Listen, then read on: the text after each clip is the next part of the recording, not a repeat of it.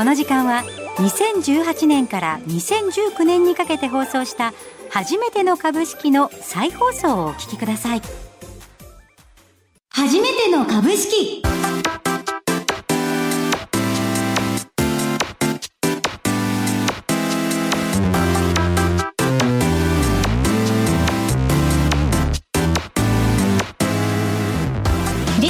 皆さんこんにちは。飯村美希です。今日も頑張っていきましょう。先生はこの方です。財産ネット企業調査部長藤本信之さんです。毎度相場の福の神こと藤本でございます、はい。まあ9月に入りましたね。入りましたね。あの今月はうん。株主優待の権利付き確定日を迎える銘柄が3月に次いで多いそうですね。400銘柄以上ありますからね。はい。あの次はちょっとそんな入り口で銘柄探してみようかと思うんですけどどうどうですか？ちょっと遅いかなっていう感じはしますね、はいもう9月に入っちゃってるんで、うん。逆に8月のまあ半ばぐらいだったら面白いかなっていう気がするんですけどね。なるほど、うん、皆さん同じことを考えてくるんで結局買われてるので、高くなってるところを買ってから上がるかなっていうとちょっとどうかなという感じですね。これあの優待をもらわずに、うん。直前に値上がりするのを期待して手放すっていうのはどうですか、いいと思いますよ。非常にいいんですけど、うん。ただそれだったら8月のえー末で終わり。はい。要は9月になるとですね今月のっていうやつで雑誌出たり、うん。あとマネー誌って全部21日売りなんですよ。はい。日経マネーとかダイヤモンド財とかこういうところの優待銘柄って21日に出ているマネー誌を見て皆さん買うので、うんうんうん。とするとだから20日とかそのちょっと前ぐらいが一番いい感じですかわね。かりました。じゃあこの話私2月まで覚えてればいいですかね、まあだけど、えー、と逆に10月銘柄とかでもやることはできると思いますよ。あちょっと。その辺探ってみたいと思います、皆さんも面白いものがありましたらぜひメールで教えてください、えーさてこの番組では株式投資について気にはなっているけれど始め方がわからないそんなマーケット超初心者でも楽しく学べる株式投資のいろはを毎回レッスン形式でお届けしていきますそれでは初めてだらけの15分レッツゴー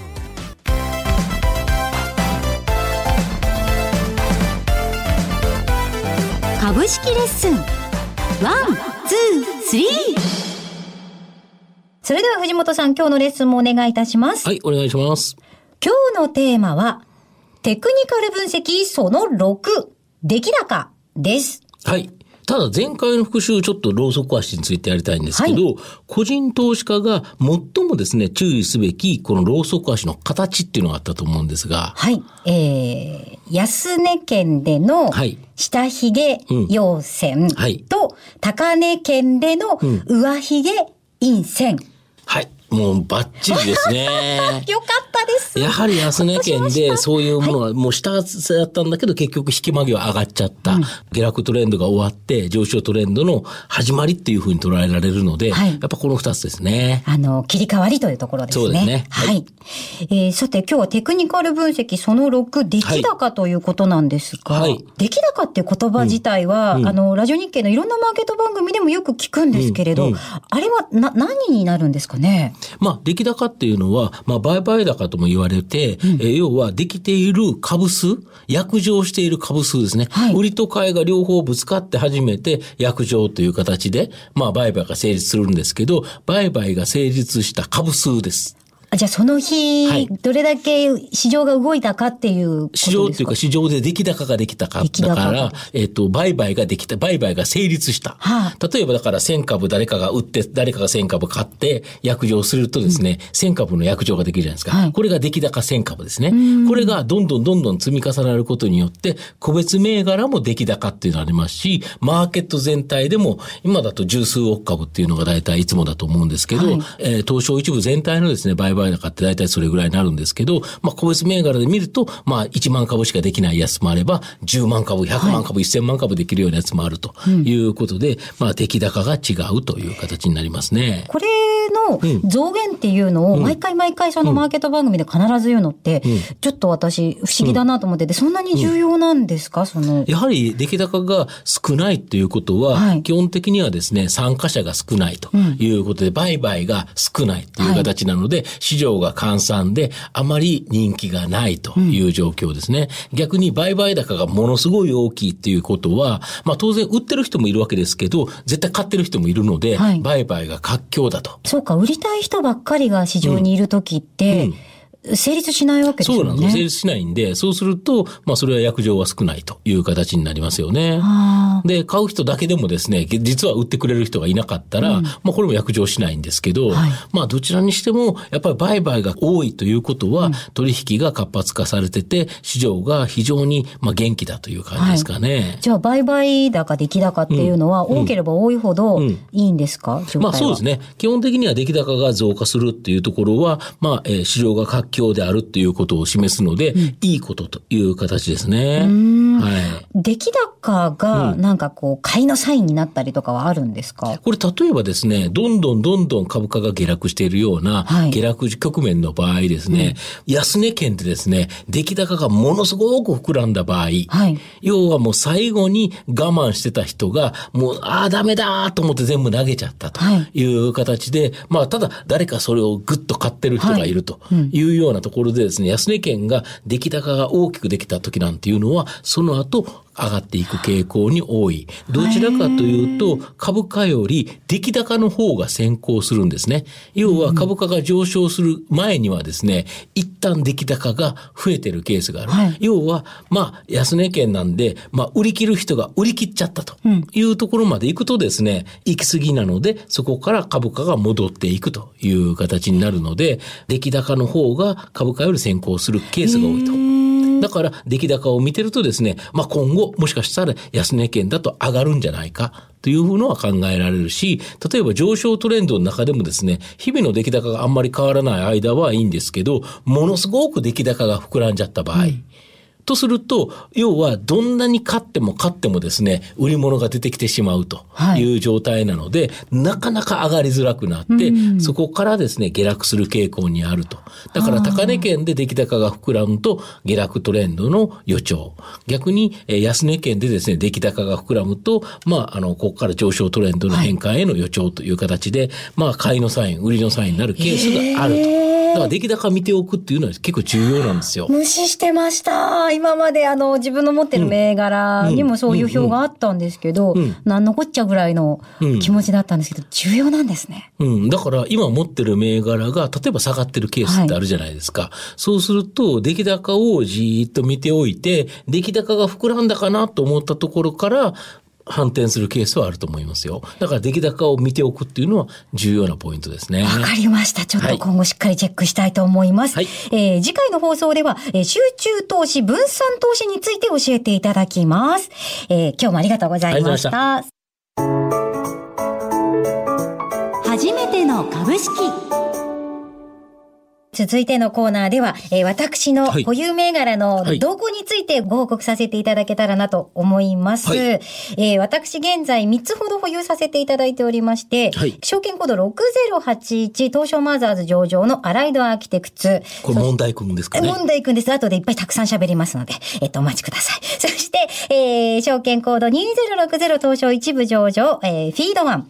えー、そして、証券コード6175、東証マザーズ上場のネットマーケティング、この3社を現在保有しているわけなんですが、うん、私ですね、うん、アライドアーキテクツ、うんあの、売却いたしました。売却しました。はい。はい。その、ちょっと、何があったか経緯をちょっと話させていただきたいんですが、はいはい、えー、アライダーアーキテクツですね、私、8月8日に558円でもう一度乗ったんですが、はい、決算発表後にですね、暴落しまして、はい、はい、えー、最も低いところで8月16日に443円となりました。えー、以上。はい。これはですね、えっと、額にしますと、マイナス1万1500円です。痛いですね。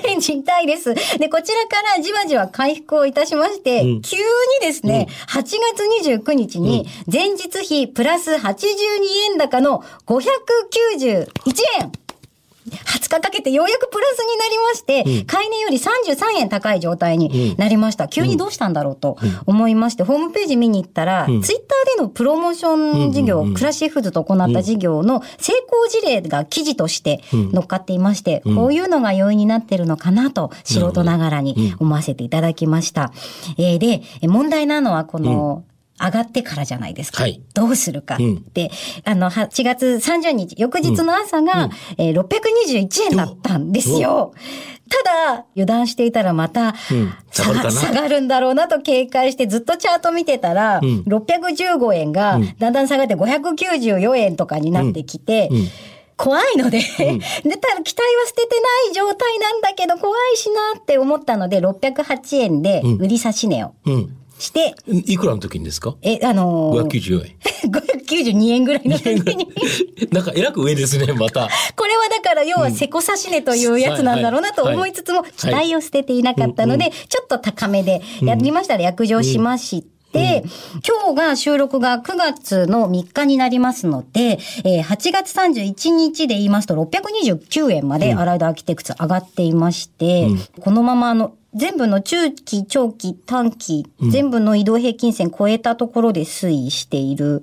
いい感じになっちゃったと。はい、感じです。ただでもこの売りに至った要因っていうのは、あの、615円で594円まで下がっちゃったって怖い思いをしてたあの時に、ふと、上髭の長い陰線には注意だよっていうのがあったので、まだ全引け前だったんですけど、これはきっと恐ろしいことになると思いましたので、そちらを売らせていただきまして、558円で約定した銘柄でしたので、えっ、と、プラス5000円。5000円超でき、超でき、超できで、アライドアーキテクツは今まで2回言ってますので、合わせて1万1800円プラスになりました。すごいですね。ので、ちょっとハッピーです。そして、えっ、ー、と、先ほど言いました、フィードワンという銘柄が、うん、えー、じわじわと下がっていて、どうしたらいいかわからない状態です。なるほど。はい。ネットマーケティングは、あの、順調に上がったり下がったりで、今後が楽しみな銘柄となっています。トータルではプラスですね。そうなんです。これすごいじゃないですか。はい。こう、コツコツと。コツコツと。やはりこの初めての株式で勉強した成果が、少し出てるところと出てないところがあるかなという感じですけどね。はい、あの、今後もですね、きちんと教わったことを守れるように。うんうん、そうですね。はい、本来だと、なんか、あんまりセコ刺し値はあんまりお勧めしないですけどね。そうですよね。そして切るときには切るはい。あと、損切りも私ルール違反をしておりますので、うん、ちゃんとですね、あの、惑わされずにルールを守っていきたいなと思います。うん、えー、さて、えー、ただいま報告させていただきました3つの銘柄は、私一人で選定した銘柄となりますので、実際の投資判断はご自身の判断でよろしくお願いいたします。